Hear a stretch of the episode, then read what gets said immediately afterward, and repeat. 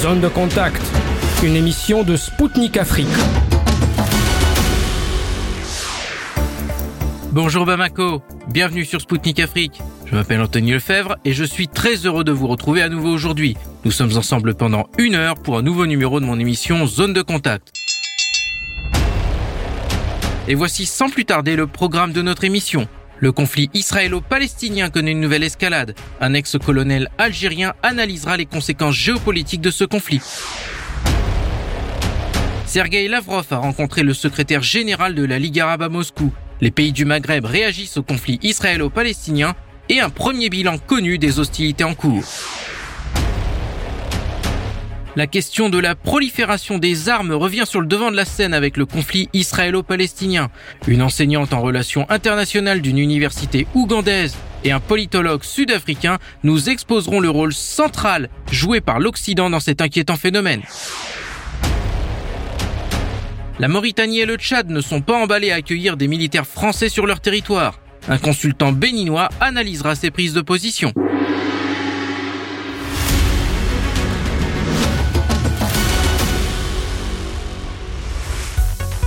Le secrétaire général de la Ligue arabe, Ahmed Aboul Gate, a fait le déplacement à Moscou pour rencontrer Sergei Lavrov, le ministre russe des Affaires étrangères. C'est à l'invitation du chef de la diplomatie russe qu'il est venu discuter du conflit israélo-palestinien. À l'issue de cette rencontre, Sergei Lavrov a déclaré qu'il ne pouvait y avoir qu'une seule initiative pour résoudre le conflit. Il s'agit de la mise en œuvre des résolutions du Conseil de sécurité de l'ONU sur la création de deux États, ainsi que des efforts de médiation entre les deux parties à l'issue des hostilités. Monsieur Aboulgate a quant à lui déclaré qu'il avait convenu avec Sergei Lavrov que le plus important était de mettre un terme à l'effusion de sang et de parvenir à une stabilisation de la situation qui pourrait s'aggraver considérablement si cela n'était pas fait. Les diplomaties des pays du Maghreb ont réagi au conflit israélo-palestinien. Le ministère algérien des Affaires étrangères a exprimé dans un communiqué sa grande préoccupation face aux attaques brutales israéliennes contre la bande de Gaza.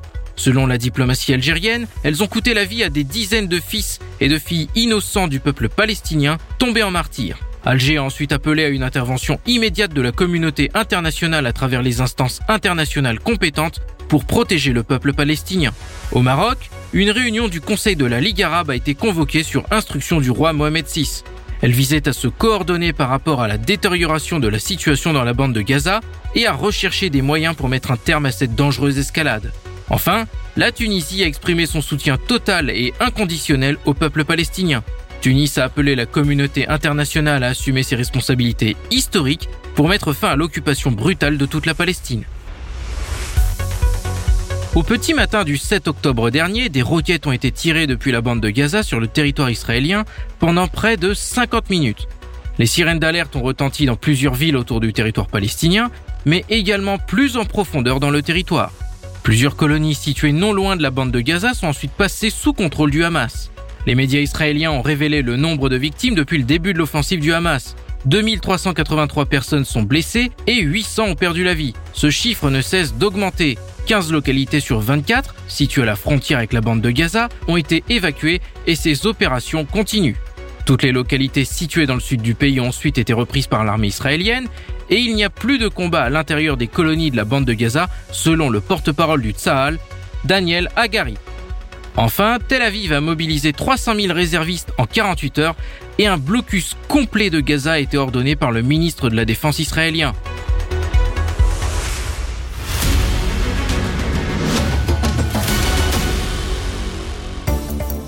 Mesdames, Messieurs, vous écoutez Spoutnik Afrique sur Maliba FM depuis Bamako sur le 99.5 FM. Moi, Anthony Lefebvre, je vous souhaite la bienvenue si vous venez nous rejoindre pour mon émission Zone de contact. Israël est en état d'alerte. Le 7 octobre dernier, le Hamas a lancé une offensive depuis la bande de Gaza. Cette offensive surprise laisse des interrogations, notamment aux États-Unis. Marjorie Taylor Greene, élue républicaine au Congrès, a demandé une enquête sur l'origine des armes américaines utilisées par les Palestiniens, laissant entendre que celles-ci avaient pu arriver d'Ukraine. En Russie, le Kremlin suit les événements en cours dans l'État hébreu. Dmitri Peskov, le porte-parole de la présidence russe, a appelé à une solution pacifique au conflit israélo-palestinien et a dénoncé un grand danger pour la région. Sergei Lavrov, le ministre des Affaires étrangères, a lui aussi appelé à la fin des hostilités et à rechercher une solution pacifique. Au micro du correspondant Sputnik Afrique, Mokhtar Saïd Mediouni, ancien colonel de l'armée de l'air algérienne, expert en questions sécuritaires et de défense, a fait le point sur la situation en Israël et présenté les conséquences géopolitiques des événements en cours. Je vous propose de l'écouter tout de suite. Selon certains politiques occidentaux, euh, les armes américaines données à l'Ukraine ont été détournées vers le Proche-Orient et sont aujourd'hui impliquées dans le conflit entre Israël et Palestine. Euh, selon vous, quel rôle ces armes jouent-elles dans, ce, conflit et, au-delà? Ben, Voilà, ce qui était prévu euh, euh, arrive maintenant. D'abord, je voudrais, si vous permettez, parler du conflit israélo-arabe qui date depuis 48, et puis même les accords d'Oslo. Il n'y a jamais eu d'accord de, de, paix entre Palestiniens et Israéliens. Ça, on essaie de tromper l'opinion. On est resté sur les accords d'Oslo qui n'ont rien réglé. On a parlé d'une solution à deux États qui n'est pas arrivée. Au contraire, bien au contraire, euh, l'État sioniste a continué à, à, à, implanter des colonies euh, pour essayer de, de mettre euh, les, les, les, Palestiniens devant le fait accompli. Aujourd'hui, quels sont les territoires qui restent pour les Palestiniens Donc, parler d'une solution à deux États, c'est utopique. Il ne reste plus de terre pour, les Palestiniens. N'empêche qu'aujourd'hui, euh, il y a un changement de génération. La génération euh, des, des, des pourparlers de paix, la génération des dialogues, des réunions, des tables rondes depuis 48 est partie. Elle a quitté ce monde.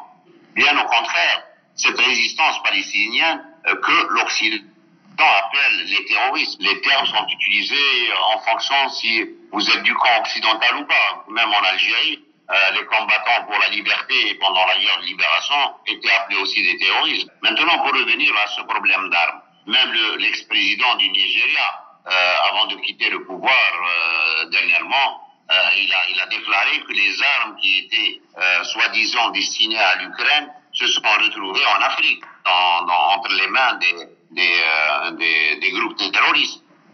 on connaît l'ampleur de des, des, des, dégâts actuellement dans le, le, gouvernement ukrainien de Volodymyr Zelensky. Euh, la corruption qui gangrène tous les secteurs, même les rations de combat des militaires ont été détournées. Donc euh, pourquoi pas les armes qui ont été vendues à droite et à gauche pour se retrouver euh, dans les territoires occupés en Palestine et entre les mains des terroristes au Sahel.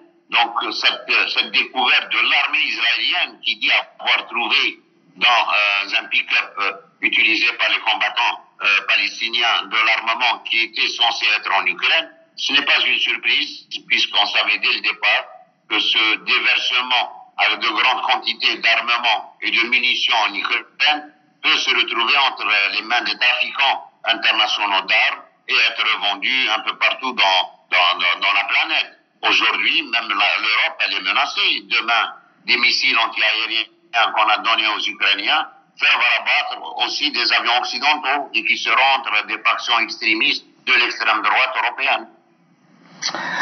Euh, merci beaucoup. Euh, vous avez en fait répondu à la, deuxième question euh, sur la, responsabilité de, de l'Occident dans l'amplification du trafic d'armes, qui alimente des conflits à travers le globe.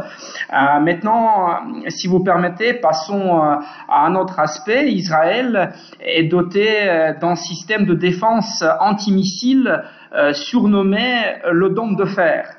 Euh, destiné à protéger bien sûr le, pays. Euh, toutefois, le dôme de fer vient de montrer qu'il n'était pas en mesure d'arrêter une attaque massive. Euh, comment peut-on peut expliquer? Peut-on dire que le fonctionnement de ce système n'a pas été, disons, au niveau promis de, de, ses capacités? D'abord, c'est pas uniquement le dôme de fer. L'armée israélienne euh, qu'on a essayé de gonfler au maximum pour faire peur aux Arabes, la grande armée israélienne, le Sahel. Où est-ce qu'elle est cette armée israélienne?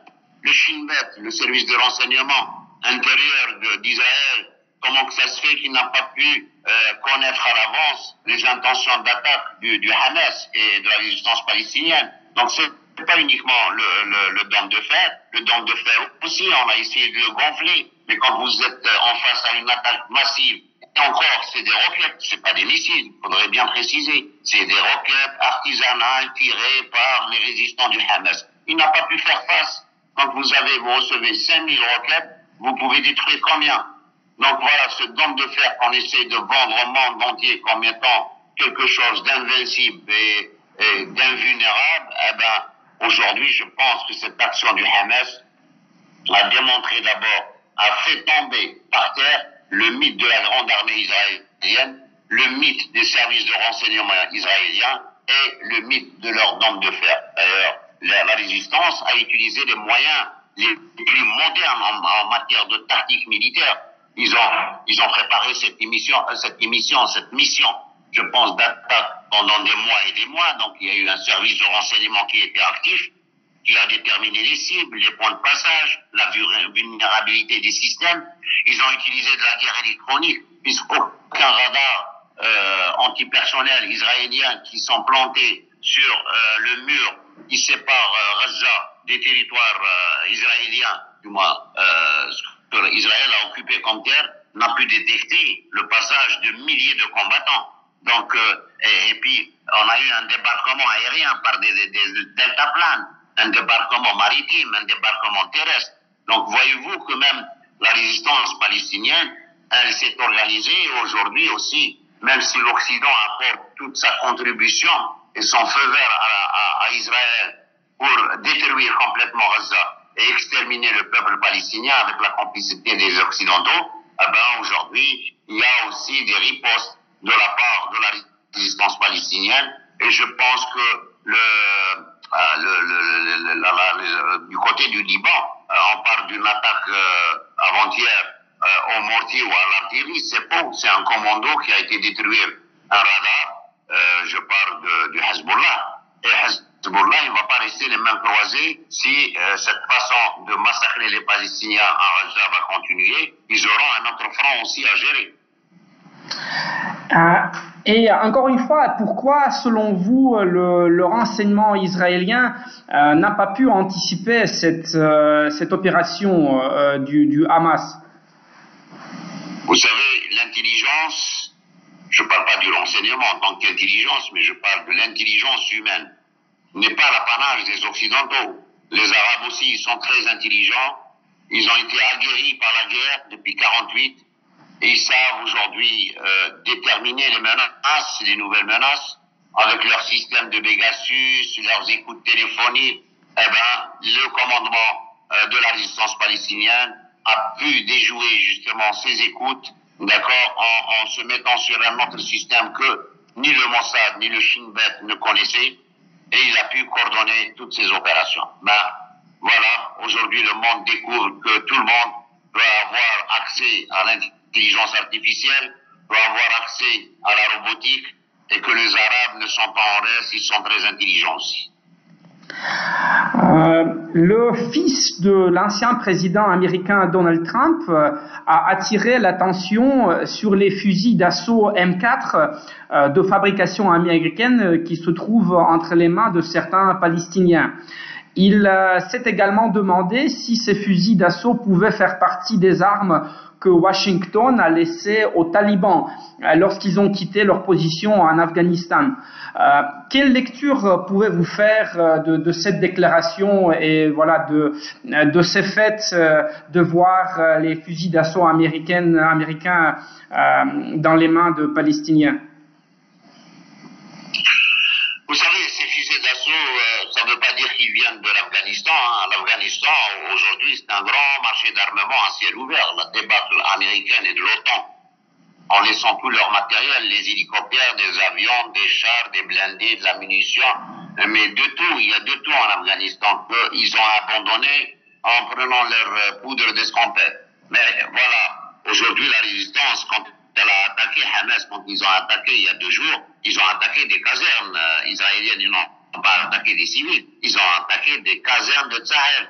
Combien d'armements ont-ils emporté avec eux? Le problème, c'est que ces, armes, on parle de l'Afghanistan, ces armes sont un peu partout, c'est à cause de l'Occident et de son aveuglement à, à coûte que coûte, à chaque fois, parce que qui est-ce qui a créé les Moudjahidines afghans C'est la CIA, d'accord? Qui est-ce qui a donné les missiles Stinger euh, aux, aux, talibans, aux, aux, aux C'est les Américains. D'accord? Et ces missiles se sont retrouvés entre les, des mains mal intentionnées aussi. Donc voilà, quand à déverser de l'armement un peu partout et ce monde ne sera qu'une poudrière pour tout le monde parce que moi je pense que les résistants du Hamas n'ont pas accès à l'armement qui se trouve en Afghanistan, mais bien au contraire, euh, je pense qu'ils ont emporté avec eux une grande quantité d'armement des casernes qu'ils ont attaquées dans les deux jours qui ont, euh, les deux derniers jours euh, de, cet assaut de la résistance palestinienne.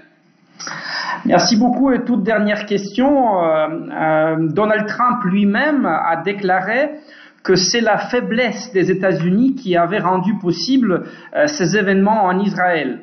Êtes-vous d'accord avec une telle déclaration et, de l'autre côté, d'après vous, ces événements auront-ils des conséquences, par exemple, pour le soutien occidental et américain à l'Ukraine?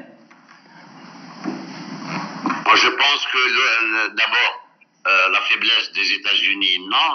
les États-Unis déversent des milliards de dollars euh, pour les Israéliens. Euh, L'effort de guerre israélien est soutenu par les Américains. Tous les massacres dernièrement à Jenin, quand on tue des enfants, des femmes, des vieillards, est-ce qu'il y avait une indignation de la part justement des Américains? Non, du tout, ni des Occidentaux. C'est des Arabes qui mouraient, donc c'était pas tellement important. Mais c'était un prémisse à une révolte. Le problème, problème de qui a finance qui, mais un problème de prise de conscience collective. Si on veut arrêter justement euh, le massacre, il faudrait qu'on travaille pour la paix. Et la paix, elle peut être faite avec les Palestiniens et les Israéliens et qu'on arrête ce soutien aveugle à Israël quand il s'agit de massacrer des Arabes même les accords d'Abraham. Qu'est-ce qu'ils ont réglé les accords d'Abraham? Ils n'ont absolument rien réglé parce que les pays qui ont normalisé avec Israël pensaient avoir plus de sécurité, être mieux protégés en étant les amis d'Israël. Ben, Aujourd'hui, ils découvrent que cette armée du Sahel, euh, tant, gonflée avec son dôme de fer, ne pouvait même pas défendre Israël elle-même. Alors comment peut-elle défendre les autres pays qui ont normalisé avec elle? Et euh, pour ce qui est maintenant, allô? Oui, mais pour ce qui est de l'effort de guerre de l'Ukraine et le soutien à l'Ukraine, je pense que d'abord les dernières élections en Europe euh, qui montrent qu'il y a des, des, leaders qui sont contre ce soutien. Euh, L'opinion américaine, euh, on sait euh, la vulnérabilité de la prise de décision de Joe Biden par rapport aux républicains, ils ont dit on arrête de financer la guerre d'Ukraine. Les Européens eux-mêmes, ils sont pas tous d'accord pour continuer à aider l'Ukraine. Donc voilà, l'Ukraine, sans l'aide de l'Occident et de l'OTAN, elle ne pourra pas résister une semaine devant euh, la détermination de la Russie à défendre son territoire, son intégrité et sa sécurité nationale. C'était Mokhtar Saïd Mediouni, ancien colonel de l'armée de l'air algérienne, expert en questions sécuritaires et de défense pour Sputnik Afrique. Il a fait le point sur la situation en Israël et présenté les conséquences des événements en cours pour les Occidentaux, mais aussi pour l'Ukraine.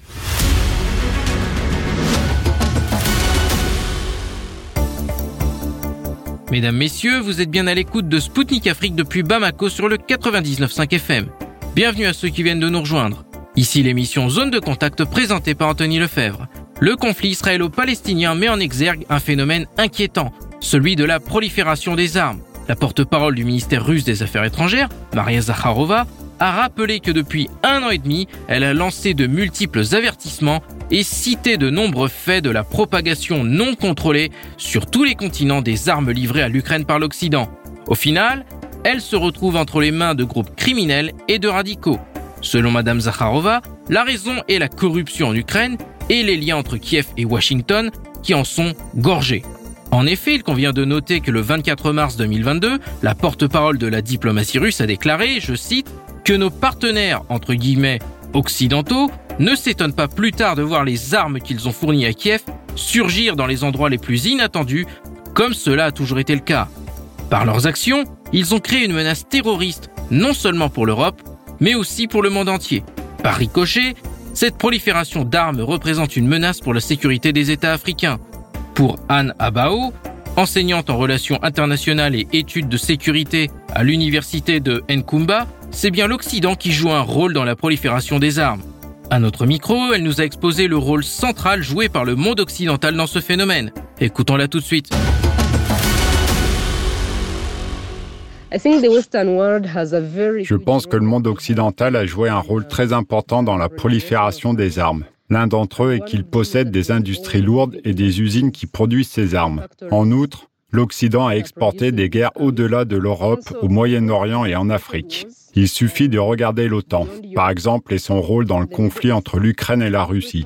Regardez le rôle des États-Unis en Libye, en Irak, en Afghanistan, le rôle de la communauté internationale, en particulier des États-Unis et des pays européens, dans d'autres pays comme le Congo, sous prétexte que les Nations Unies y maintiennent la paix.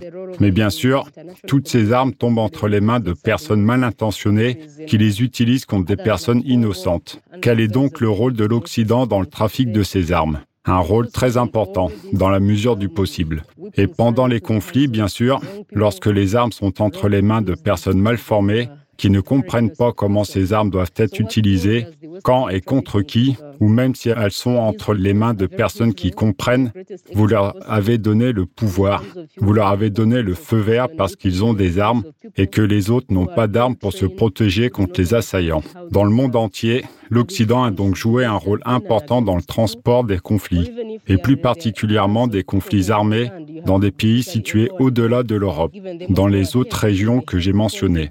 Cela a une incidence considérable sur les accords de paix.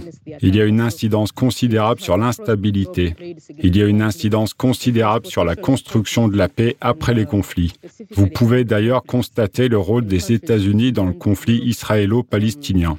À chaque fois, ils se rangent du côté d'Israël et considèrent la Palestine comme un ennemi d'Israël. Mais avant que les Juifs ne se retrouvent là où ils sont aujourd'hui, avant 1949, il y avait certainement des gens sur ce territoire. Mais maintenant, ils n'ont pas réussi à vivre ensemble à cause de l'influence de l'Occident.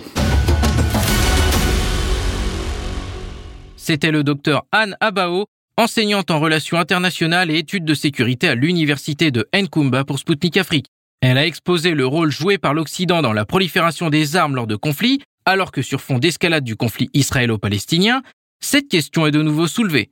Nous avons également reçu un commentaire sur ce sujet de la part de Jan Liebenberg, politologue et professeur à l'université de Namibie et à l'université de Stellenbosch en Afrique du Sud. Écoutons-le.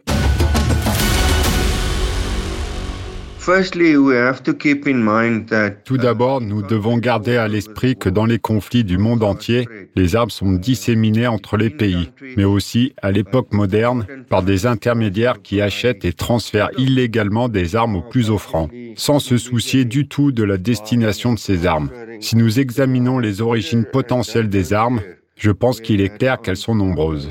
Si nous pensons simplement au soutien des États-Unis d'Amérique aux talibans dans les années 80, il y avait beaucoup d'armes disponibles qui pourraient en temps voulu trouver leur chemin vers d'autres théâtres d'Afrique, que ce soit au Moyen-Orient, en Afrique, en Amérique latine ou n'importe où ailleurs. Si l'on considère la débâcle de la mauvaise évaluation des États-Unis d'Amérique lors de l'invasion de l'Afghanistan en 2002 et leur retrait humiliant il y a un an ou deux, des centaines euh, de milliers d'armes diverses, y compris des missiles, des roquettes, de plus petites ou de plus longue portée, ont dû se retrouver entre les mains du nouveau régime taliban.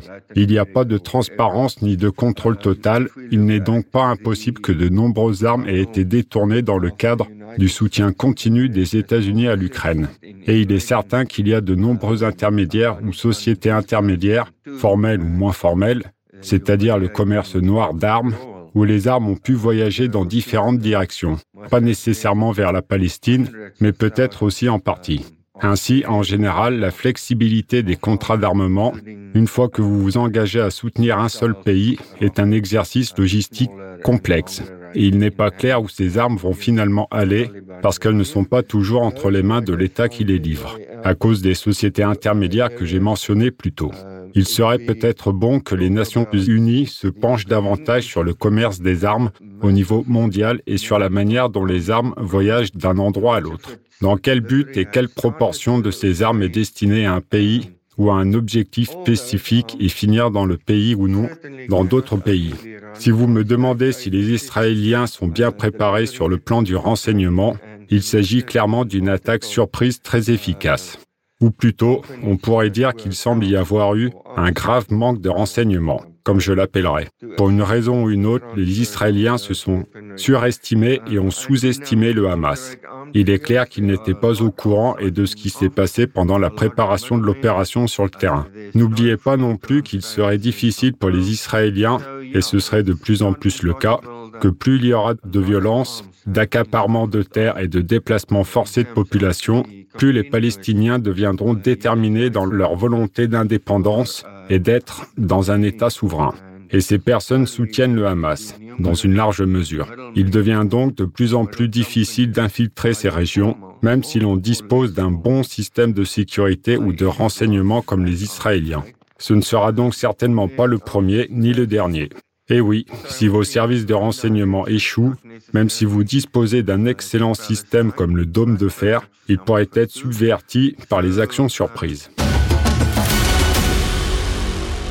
C'était Liane Liebenberg, politologue et professeur à l'université de Namibie et à l'université de Stellenbosch en Afrique du Sud pour Sputnik Afrique. Il a parlé du commerce illégal d'armes et de la raison pour laquelle l'attaque palestinienne a surpris Israël.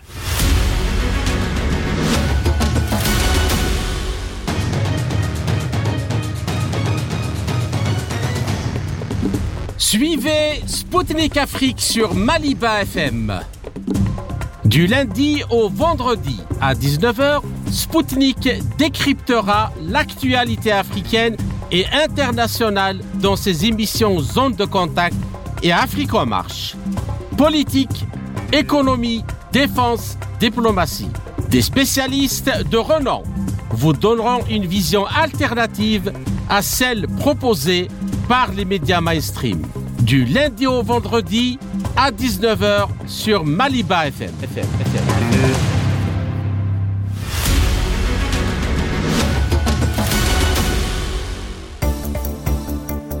Mesdames, Messieurs, vous écoutez Spoutnik Afrique sur les ondes de Maliba FM, 99.5 FM à Bamako. Bienvenue à ceux qui viennent de nous rejoindre pour notre émission Zone de contact présentée par Anthony Lefebvre. Des précisions ont été apportées par les autorités nigériennes sur le départ des troupes françaises du Niger. Selon le communiqué publié par le Conseil national pour la sauvegarde de la patrie, une commission mixte de désengagement a été mise en place afin de faciliter et de coordonner les opérations de désengagement à venir et de s'assurer qu'elle se déroulera en toute sécurité. Les opérations de retrait des soldats français se dérouleront sous bonne escorte des autorités nigériennes. L'objectif est de parvenir à un départ des troupes françaises du Niger en bon ordre et terminé avant le 1er janvier 2024. Précédemment, le CNSP a annoncé le 6 octobre que le départ des troupes françaises du Niger devait débuter très prochainement. Les premiers à plier bagages seront les 400 soldats basés à Wallam dans la zone des trois frontières, partagée entre le Niger, le Burkina Faso et le Mali. Enfin, ce seront les militaires français situés à Niamey qui quitteront le pays en dernier. Le président de la Mauritanie, Mohamed Ould Ghazouani, a déclaré au Figaro que son pays n'était pas, stratégiquement ni géographiquement, le meilleur pays pour accueillir des soldats pour lutter contre le terrorisme au Sahel. Et pour cause, la Mauritanie est épargnée, le dernier attentat qui est survenu dans le pays remonte à 2011. Dans la région, un autre pays se mobilise, le Tchad. Plusieurs figures de la société civile tchadienne ont demandé dans un communiqué le retrait des troupes françaises du pays. Les auteurs de l'appel ont également exprimé leur opposition à une possible relocalisation des 1500 militaires français qui sont actuellement en train de quitter le Niger voisin. Au micro de Sputnik Afrique, Suleiman Hamzat, consultant béninois en problématique du terrorisme et spécialiste des questions de protection et de sécurité, a réagi aux propos du président mauritanien. Écoutons-le tout de suite. Le président de la Mauritanie, Mohamed Ould Ghazouani, a déclaré qu'il ne voyait pas l'intérêt d'accueillir dans son pays les militaires français expulsés du Niger. Tout d'abord, à votre avis, pourquoi Paris veut-il renforcer de cette façon sa présence militaire en Mauritanie? Et quelle est l'importance stratégique de ce pays? Écoutez, pour ce qui est de la Mauritanie, je pense au même titre que beaucoup de pays de la sous-région, aucun d'eux ne voudrait, n'est-ce pas, abriter une base, surtout pas française, surtout, et je me répète encore une fois, surtout pas française, du fait, n'est-ce pas, des, échecs lamentables de, l'armée française, n'est-ce pas, au, Mali, n'est-ce pas, et au Burkina. Ce sont deux exemples palpables qui, à tout point de vue, n'est-ce pas, euh, pour un dirigeant responsable, euh, ne permet pas de, n'est-ce pas, d'installer une base encore française. Et de deux, vous voyez, il y a un paramètre euh, que eux-mêmes jugent d'anti-français. paramètre d'anti-français. Pourquoi? Parce que l'échec est tellement lamentable que vous voyez, euh, ils disent combattre le terrorisme, le terrorisme en Afrique, et plus particulièrement dans ces pays-là que je cite, c'est-à-dire le Niger, euh, le Burkina Faso, le Mali. Et pourtant, vous voyez bien sûr que ce, terrorisme-là se multiplie de jour en jour. Les attaques terroristes euh, vont dans tous les sens et on n'arrive pas du tout euh, à y remédier. Je pense que la Mauritanie euh, devait trouver d'autres voies et moyens par lesquels se sortir d'affaires que d'abriter une base militaire. Le président mauritanien doit faire le choix, n'est-ce pas, d'opter pour une armée plutôt combattante, une armée nationale combattante, aguerrie avec tous les moyens qu'il faut que de, chercher à collaborer avec euh, des gens qui ont, qui ont échoué à travers le Sahel. Je pense que c'est ma position. Et puis, euh, voyez, la Mauritanie, parlant de, de, de l'importance stratégique que peut, que peut avoir la Mauritanie, mais écoutez, ils ont une frontière frontière avec des centaines de kilomètres avec le Mali. Donc c'est une issue favorable, d'ailleurs qui donne sur une partie du nord, celle-là qui aujourd'hui reste une polémique. Je vais vous parler de la supposée, le supposé état de l'Azawad, d'où viennent d'ailleurs euh, toutes les attaques sur le, le centre et le sud du Mali. Donc la Mauritanie reste à tout point de vue n'est-ce pas, une terre favorable à, des incursions, n'est-ce pas, ou, peut-être à des approvisionnements dont je ne cite pas ici les noms. Le président mauritanien ferait mieux de, fermer ses portes, n'est-ce pas Et de toute manière, nous ne voyons pas les raisons pour lesquelles la France insiste à rester. Euh, ils ne sont pas les bienvenus depuis un certain temps, mais qui rentrent chez eux? C'est aussi simple que ça, à mon avis. Les autorités françaises affirment que leur armée est présente dans la région pour lutter contre le terrorisme. Selon vous, comment la présence militaire de Paris affecte-t-elle la sécurité des pays africains? Et dans quelle mesure la Mauritanie a-t-elle besoin de cette assistance? Comme l'a noté M. Ould de Gazouani, le pays n'a pas été frappé par des attentats depuis 2011. Écoutez, c'est un constat patent quand même. J'espère que vous, vous voyez avec nous à travers les images et tout que la, présence militaire française dans nos pays affecte sérieusement non seulement euh, l'inquiétude de nos populations, mais aussi celle de nos institutions. Euh, vous voyez d'ailleurs que euh, au regard des, résultats qui sont accablants et qui sont catastrophiques dans le sens de, la lutte contre le terrorisme, vous vous rendez compte que c'est une armée qui n'a plus sa place en Afrique nous sommes de ceux qui aujourd'hui appartiennent à une, génération qui sait observer les choses, qui savent, nous savons tirer le son, n'est-ce pas, de ce qui nous arrive, contrairement à nos aînés qui laissent faire. Notre génération à nous euh, n'accepte plus ce genre de dictat. et mieux, mais les, militaires français, vous ne les voyez jamais sur les, véritables théâtres d'opération. Regardez leur base. Il, il suffit seulement d'aller constater que leurs bases sont toujours installées à l'opposé des théâtres d'opération et dans des lieux quasi inaccessibles. Vous voyez, prenons un cap palpable et simple. Mais quand le, maréchal, le général euh, Mahma Idriss Déby l'actuel président du Tchad, à l'époque, le commandant des forces maliennes, pardon, tchadiennes qui rentrait sur Kidal, a rencontré l'actuel président euh, du Mali, le colonel Assimi Goïta, mais il a été interdit de franchir le Rubicon de Kidal. Pour quelle raison? Vous voyez, et par qui? C'est l'armée française qui intime cet ordre-là. Je ne peux pas être chez moi pour que vous veniez vous m'intimer des ordres. Ou on est une armée nationale ou nous ne le sommes pas. Et cela, euh, par rapport à des décisions politiques idiotes. On avait à l'époque un chef d'État qui ne savait pas prendre ses responsabilités, raison d'ailleurs pour lesquelles nous attirons l'attention des populations sur le fait qu'il va falloir désormais nous choisir et de manière correcte nos dirigeants. Ceux qui n'ont pas un élan panafricaniste, il faut les mettre sur la touche. Et vous voyez, le, fait même d'échouer lamentablement à, à, défendre des populations, d'une part, à mettre un coup d'arrêt, n'est-ce pas, au, terrorisme, n'est-ce pas, cela euh, faire en sorte que euh, pour des, des, gens qui analysent, qui opinent, et qui, qui constatent, qui, qui, qui décortiquent l'actualité, n'est-ce pas, sécuritaire de nos États, mais c'est un échec patent. C'est inadmissible de continuer à collaborer, collaborer avec une armée qui le matin vous dit X et va de l'autre côté dit Y faut remarquer aussi que ce sont des, conspirateurs depuis les lustres. Vous avez même vu tout dernièrement un, ancien agent de, la DGSE, le fameux Vincent Couvret, mais qui, euh, qui, disait qu'il faut mener maintenant désormais, face au, renvoi de l'armée française de plusieurs territoires, des opérations clandestines. Vous imaginez des trucs comme ça?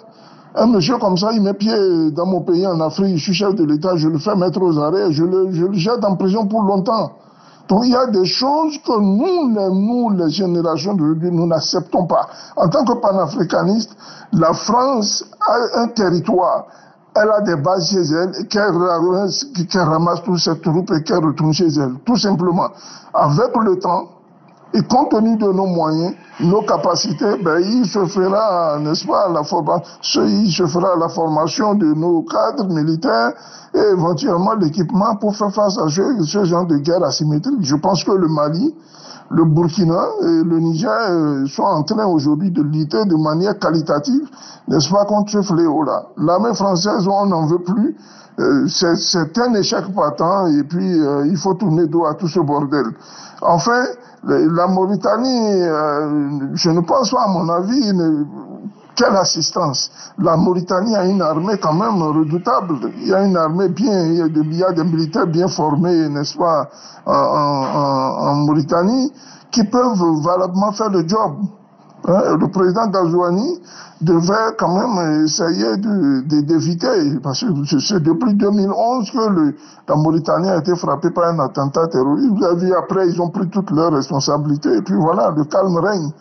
Faut surtout pas permettre à ce qu'on ait, n'est-ce pas, des, vampires qui viennent encore lézarder, euh, n'est-ce pas, l'intégrité territoriale, nos, nos intégrités territoriales. Il est temps de mettre fin à tout ce vacarme en demandant, n'est-ce pas, euh, dans les, les, mots qui sont euh, diplomatiquement des nôtres, à la France de plier bagage. Et c'est ce qui est en cours. Et ça se fera. Parmi les pays de la région, la Mauritanie s'est caractérisée ces derniers temps par des liens de plus en plus étroits avec l'Occident.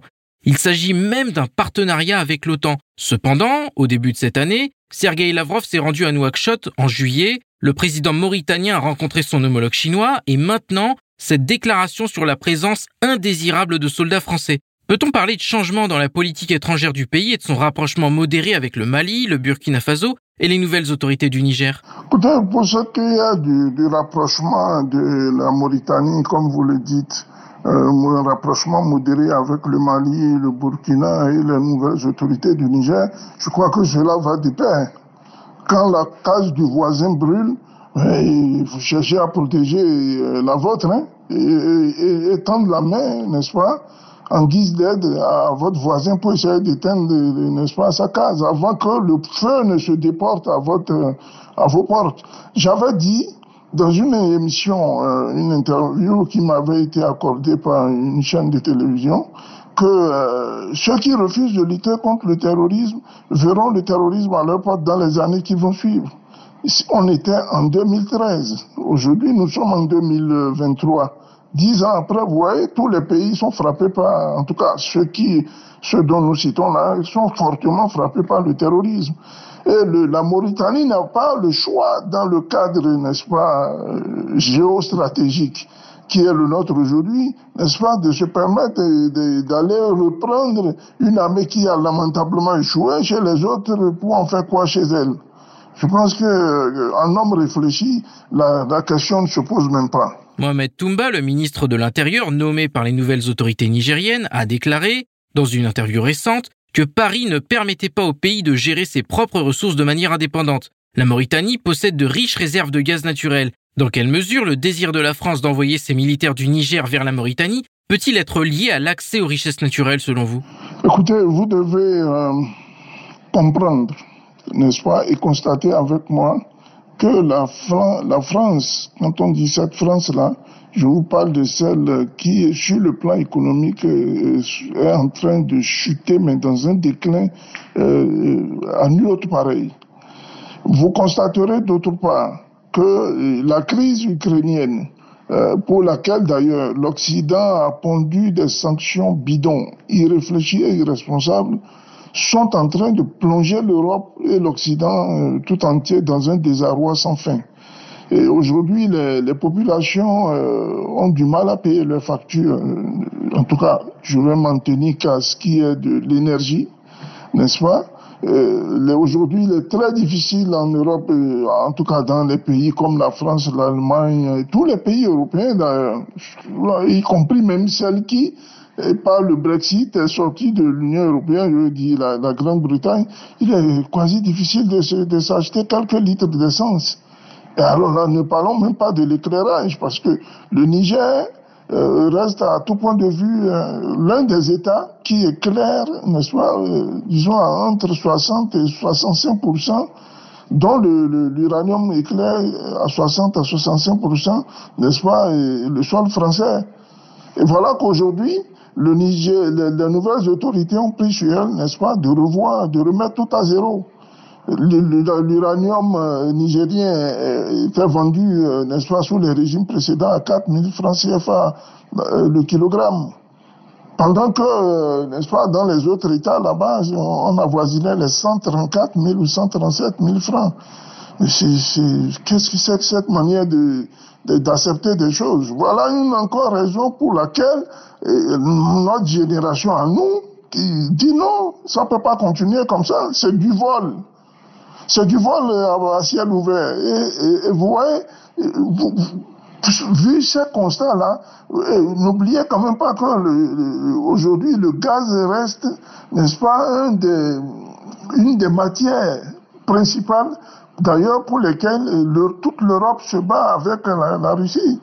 Ils ont fait sauter le pipeline. Bon, il est en construction, presque à terme. Euh, on ne sait pas qui est derrière cette affaire ça crée du, mal, ça crée un mal, n'est-ce pas, en matière d'approvisionnement là-bas. Et voilà les répercussions, euh, c'est-à-dire l'entêtement de l'Europe à ne pas vouloir baisser sa culotte, permettez-moi le terme, n'est-ce pas, pour aller vers la Russie euh, s'acheter du gaz, les pousse à aller acheter le même gaz russe par personne interposée. Et de facto, ils viennent en Afrique mettre des pressions sur des régimes faibles dont les sous-sols sont immensement riches. Et vous voyez, aujourd'hui, la, la, rhétorique, elle est, carrément sanglante. Personne ne veut plus se laisser faire. Donc la Mauritanie, euh, je ne pense pas, puisque le, le, régime mauritanien en place est un régime très fort. Donc euh, je, doute très fort hein, qu'à l'instar des autres pays, la, Mauritanie puisse changer, n'est-ce de cap. Personne ne veut plus faire piller son sous-sol. L'uranium a un prix à l'international, mais il sera vendu à ce prix. Le gaz a un prix, etc. Et comme vous l'avez dit d'ailleurs, la Mauritanie a de grandes réserves de gaz. Donc euh, attention au régime mauritanien, hein, surtout de ne pas ouvrir ses portes parce que euh, viennent s'installer que pour piller nos sols. C'est clair, net et concis. De son côté, le Premier ministre du Niger a accusé la France de préparer les assassinats des hommes politiques du pays. Le service de renseignement extérieur de la Russie a mis en garde contre le même danger pour les dirigeants nigériens de la part des services secrets américains. Pensez-vous que l'Occident est déjà prêt à prendre des mesures aussi extrêmes? Des alertes ont été données. Euh, en ce sens-là, n'est-ce pas, de déstabilisation. D'ailleurs, vous voyez qu'à Mundo Vision, un ancien agent, euh, n'est-ce pas, du service action de la DGSE vient dire qu'il faut faire des, n'est-ce pas, des actions, euh, n'est-ce pas, euh, ciblées et, en, amphibie. Ben, écoutez, mon avis sur la question, c'est qu'il faille maintenant, à nos services de renseignement, prendre toutes les responsabilités pour, n'est-ce pas, objecter d'une part toute possibilité d'attentat hein, et d'assassinat de nos dirigeants. Et bon, comme on le dit chez nous, hein, un homme prévenu en vaut deux. Une fois que vous êtes conscient que la menace, elle existe, mais il faille prendre toutes les, dispositions pour que la menace ne passe pas à l'exécution. Ça, c'est il est question là de sécurité intérieure. Et euh, les régimes qui se feront, n'est-ce pas, frapper seront certainement des régimes qui n'auraient pas pris, les dispositions. Et d'ailleurs, puisque vous parlez de, de menaces euh, et des mesures à prendre, aussi extrêmes soient-elles, mais constatez déjà que le, Burkina, n'est-ce pas, il y a quelques jours, là, trois, quatre jours, faisait l'objet d'une tentative de coup d'État avortée. Donc, ça vous dit que la menace est déjà passée à l'exécution. Nous sommes en phase, n'est-ce pas, exécutoire euh, des, attentats liés soit à la personne de, nos dirigeants politiques, des activistes, et, même euh, de déstabilisation, n'est-ce pas, de certains régimes qui ne répondent pas au dictat, n'est-ce pas, de la même France. C'est pas l'Allemagne qui est allée sur le sur, monté sur le perron pour dire que voilà, on va tenter au vie. La France a été claire. Ils ont des, écoutez, ceux qui pensent que c'est la France qui peut tout régler, mais ils ont tout faux. Ils sont là depuis 60 ans, ils étaient là bien avant. Il n'y a rien qui change. Mais quand vous vous mettez avec des partenaires, et je cite la France en premier, n'est-ce pas, sur le plan militaire, avec lesquels vous avez des accords de défense, pour euh, nécessiter, de demander, ne serait-ce que quelques euh, moyens militaires pour lutter contre le terrorisme, et que ceux-là vous refusent, n'est-ce pas, la vente, vous ne les demandez pas à titre gracieux, qu'ils vous refusent la vente de ce matériel militaire, mais souffrez que j'aille chercher d'autres partenaires. Et en allant chercher d'autres partenaires, nous remettons en cause, n'est-ce pas, les accords coloniaux qui en leurs articles 5 et 6 obligent nos États à aller, n'est-ce pas, euh, euh, mettre en priorité la, France en première ligne en termes d'achat de, de, matériel de guerre. Et, cela fait, n'est-ce pas, cela euh, fait grincer les dents de l'autre côté. Ils sont pas contents et puis voilà. Mais tant mieux pour nous et tant pis pour eux. Parce qu'on va plus laisser, on va plus rester les bras croisés à observer que des nations qui ne sont pas capables de nous aider continuent non seulement à se foutre de notre gueule hein, en nous refusant, n'est-ce pas, l'achat du matériel dont ils sont des fabricants ou ailleurs, et encore moins, n'est-ce pas, venir nous imposer que c'est eux qui sont les meilleurs pour nous régler cette affaire-là, alors qu'ils traînent dans nos déserts à nos sols, voler notre or, les diamants et puis tout ce qu'il en est de manière gracieuse. Il faut que tout ça prenne fin. Et je pense que la génération, comme je vous l'ai dit, à laquelle moi j'appartiens, est encore pire. Celle qui est en train de monter après nous, là, euh, la France aura, aura de, soit de, de, de, la patate chose à se faire épulcher. Parce que ça, ça ne marchera plus comme avant. C'est terminé, c'est terminé. Nous sommes prêts à aller jusqu'au bout. Ils en tuent un, il en naîtra de 50 000. Donc, euh, pour nous, euh, c'est la patrie ou la mort. Et nous irons jusqu'au bout. Récemment, le Bénin a annoncé qu'il n'accueillerait pas non plus de base militaire française. Dans quel pays, selon vous, Paris va-t-il essayer d'élargir sa présence? Et quelles sont ses chances de réussite? À mon avis, il n'y a aucune chance de réussite pour la France, n'est-ce pas, de réinstaller des bases. Hein. Dans tout cas, pas dans les pays francophones. Parce qu'il y, y a, un réveil, je euh, je sais pas, venez sur le terrain constater. Il y a un réveil, mais à nul autre pareil de, de, prise de conscience, d'éveil de la conscience noire par rapport à tout ce que nous avons subi avec la France. N'est-ce pas? La, la, traite négrière, la colonisation, la néocolonisation, des indépendances bidons qui n'ont aucun sens. Elles sont toutes des indépendances nominales. Un dictat à nul autre pareil. Euh, sur le plan économique, ne parlons même pas du politique parce que là, on nous impose une démocratie qui n'a ni tête ni queue. Donc, il est, temps pour nous quand même de prendre nos responsabilités. Nos dirigeants devaient réfléchir aux voies et moyens de, de nous sortir, n'est-ce pas, de cette ténèbres. Paris va essayer plusieurs fois, n'est-ce pas, de, de, de, rééditer leurs leur, sales et vieilles méthodes Foucault, n'est-ce pas, à déstabiliser nos États. Mais cette fois-ci, nous sommes des milliers. Ça, ça ne marchera pas. On en tue un, ils vont en créer des milliers. Et ça ne cessera pas. De toute manière, il n'y a, pas de, a pas de combat sans, sans victime collatérale.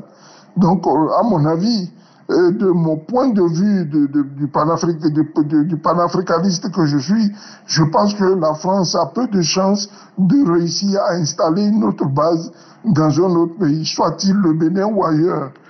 Aux dernières informations, pardon, nous constatons qu'au nord du Bénin, il y a, euh, comment j'appelle ça, des instructeurs n'est-ce pas, de plusieurs armées. Il y a, des Américains, paraît-il, il y a des Belges et des Français en tout cas.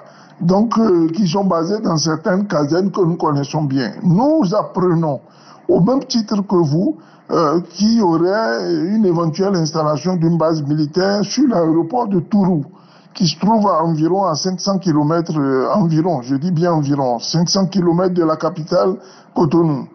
Ben, c'est des choses que nous sommes en train de vérifier en ce moment. Et le moment venu, euh, sur la base de nos enquêtes et de nos constats, nous vous reviendrons pour vous dire exactement de quoi il s'agit. Mais si tel est le cas, que la France, au lieu de rapatrier, n'est-ce pas, ces fripouilles-là, euh, dans leur pays, reviennent nous les reverser ici, ben écoutez, la population saura prendre ses responsabilités les populations béninoises n'en veulent pas. Le Bénin est un pays, euh, c'est un havre de paix, de quiétude, n'est-ce pas, et de sérénité. Nous ne voulons pas qu'il y ait de, de toute manière, vous souvenez-vous, il y a deux ans, environ, la France avait lancé un moratoire à travers le ministère des Affaires étrangères, euh, mettant le Bénin sur la carte rouge de pays à ne pas visiter et faisant foi de ce que dans les mois qui allaient suivre, le, le, le Bénin serait frappé par le terrorisme. Nous étions un pays de, n'est-ce pas, de sérénité, de calme. Aujourd'hui, vous allez vers les frontières du nord du Bénin, celle euh, du Burkina, euh, qui euh, d'ailleurs à partir de laquelle nous sommes fortement frappés, et celle du Niger aujourd'hui qui est fermée du fait de la crise, n'est-ce pas, qui oppose la CDAO à l'État nigérien dont le Bénin semble impliqué à travers la CDAO. Les, frontières sont fermées, les populations vivent un, calvaire. C'est pas sûr nos dirigeants se rendent compte de, ce que c'est. Mais, euh, à mon point de vue, je pense que l'armée française n'a rien à foutre au Bénin. On n'en veut pas, n'est-ce pas? Soit-il des coopérants ou machin, nous avons ici, dans notre pays, des soldats bien formés. Faut leur donner les moyens. Et puis, il ne faut pas oublier, dans le cadre des missions des Nations Unies, le Bénin est l'un des pays dont les soldats sont les mieux, n'est-ce pas, euh, reconnus en termes de satisfaction euh, professionnelle. Donc, ça vous dit quoi? Le Bénin regorge de cadres militaires de haut rang à qui il faut juste donner les moyens et leur permettre de faire le job il est hors de question pour nous d'aller chercher des, gens qui viennent déstabiliser nos États et partant euh, mettre nos populations en difficulté. La France dispose de bases militaires à Djibouti, en Côte d'Ivoire, au Gabon, au Sénégal et au Tchad. Cependant, au Tchad, où, pour rappel, un soldat local a été tué il y a un mois, vraisemblablement par un militaire français, des représentants de la société civile demandent également à Paris de retirer ses troupes du pays. La Mauritanie pourrait ainsi rester le seul pays de l'ex-G5 Sahel à accueillir des troupes françaises. Quels sont les moyens dont dispose Paris pour faire pression sur la Mauritanie et les autres pays de la région afin de maintenir, voire de renforcer sa présence militaire? À mon avis, je n'ai pas entendu des autorités mauritaniennes dire que la France allait installer une base et, accueillir des soldats français sur leur sol. Donc, euh, la question pour moi ne se pose pas. Mieux, la Mauritanie euh, semble avoir, euh, n'est-ce pas, des, accords avec le Mali en ce qui concerne, n'est-ce pas, la transhumance et autres, euh, problèmes comme l'immigration. Il y a de trois qu'ils ont une frontière commune et certainement à ces frontières-là, deux peuples qui, de part et d'autre, se connaissent bien et certainement partagent un quotidien depuis des lustres. Donc je ne pense pas que la Mauritanie, au regard de tout ça, et compte tenu de la situation économique délétère, de, de l'expérience de ce que l'armée française a fait au Mali, euh, puisse se permettre, n'est-ce pas, de l'accueillir sur son sol. Et si même c'était le cas, je pense que euh, la, la, Mauritanie connaîtra des pressions, n'est-ce pas, de l'Algérie, qui d'ailleurs, au regard de la crise actuelle, apporte son soutien indéfectible au Mali depuis euh, même pas le, les fermetures de, de, des cieux parfois aux avions français. Donc vous voyez, le, problème il est complexe, il est géostratégique, il est politique, il est tactique et technique. Dans ce sens-là que il faut surtout pas et, permettre, n'est-ce pas, euh, euh, n'est-ce pas, euh, de venir faire les arder, n'est-ce pas, nos frontières, vu qu'elles sont poreuses. On a des frontières qui s'étendent sur des milliers de kilomètres. Donc, à mon avis, incontrôlable.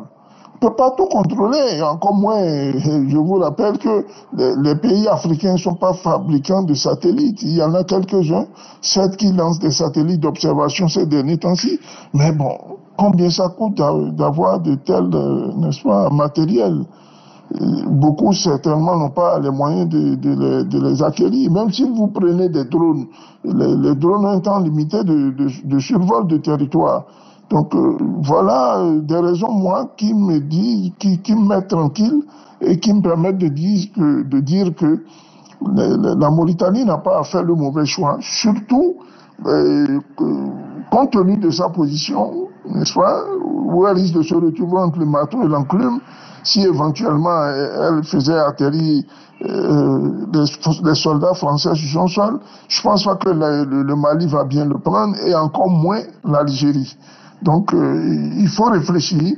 C'est une question de prospection, de prospective et il va falloir euh, à ce que les, les, les Mauritaniens, euh, qui d'ailleurs restent un membre éminent de l'ex-G5 Sahel, euh, éviter d'accueillir de telles troupes avec lesquelles ils ont travaillé, dont ils connaissent les, les, comment dire les, les, pratiques lamentables. À mon avis, il faut, faut surtout pas permettre ça et, et continuer à mettre la pression sur les régimes nos régimes, nos chefs d'État qui ont l'intention éventuelle d'accueillir ces gens-là. Déjà, accueillir des, troupes étrangères pour vous aider à lutter contre le terrorisme, moi, à mon avis, je pense que c'est une incapacité notoire de l'appareil directionnel de, de ces pays-là à faire face, n'est-ce pas, aussi bien aux dépenses, à l'équipement des hommes, à leur entraînement et autres. Mais ils sont champions quand même pour, euh, n'est-ce pas, édifier des unités euh, spécialisées dans les arrestations, n'est-ce pas, des, de, des membres de l'opposition, qu'ils pensent à combattre et, et, avec rage, détermination et, et surtout beaucoup d'action, moins de bavardage, Hein, euh, ces terroristes-là, que moi je juge, n'est-ce pas, de, petits voyous, sont des, sont pas des terroristes, sont des gens qui sont dans un business qui ne dit pas son nom, et avec le soutien, n'est-ce pas, de, la France. La France est un territoire assez grand pour créer d'autres casernes.